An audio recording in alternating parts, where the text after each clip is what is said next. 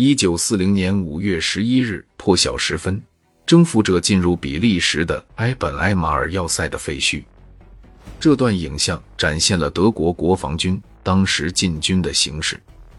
要塞陷落后，人们争抢着搭乘前往巴黎的最后一班火车。在法国首都巴黎，到处都是红十字会的志愿者。比利时难民坐上运载牲口的车厢。前往南方逃难。德军进入烈日时，恐慌进一步升级并扩散。面对这样炫耀武力的行为，人们只有两个选择：顺从或是逃亡。许多难民来自乡间，和历史上的许多时候一样，农民总是最晚逃离的，因为他们不想抛下农作物和牲畜。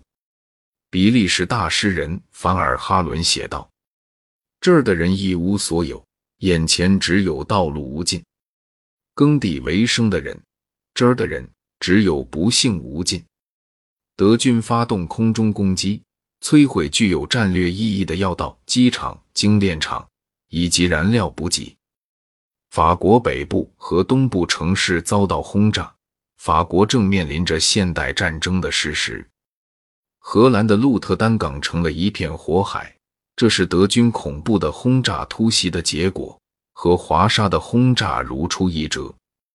但这次轰炸是在鹿特丹投降之后，这是希特勒又一桩战争罪行。在伦敦，新任首相丘吉尔上任，他的首次演说表露出他排除万难继续奋战的决心。毫无疑问，我要这样说：荷兰和比利时的命运。和波兰、捷克斯洛伐克以及奥地利相同，都将由英法的胜利来决定。但法国的前途突然一片暗淡。仅仅三天的时间，德军就横扫阿登，挺进法国在莫兹河的防御阵线。德军的分路攻势正在收网，包围集结在比利时的盟军部队。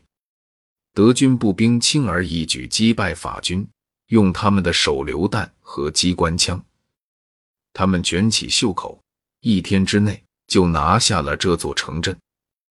色当是通往阿登的要道。一八七零年，法国就在这里惨败过。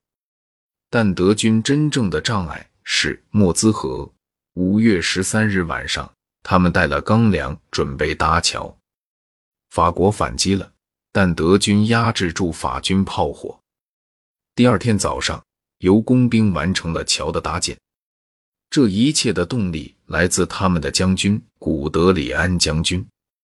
古德里安将军五十二岁，普鲁士人，是一位装甲战军事家。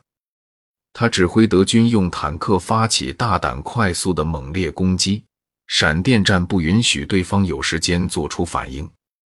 先是坦克，接着是步兵，再由飞机做后盾。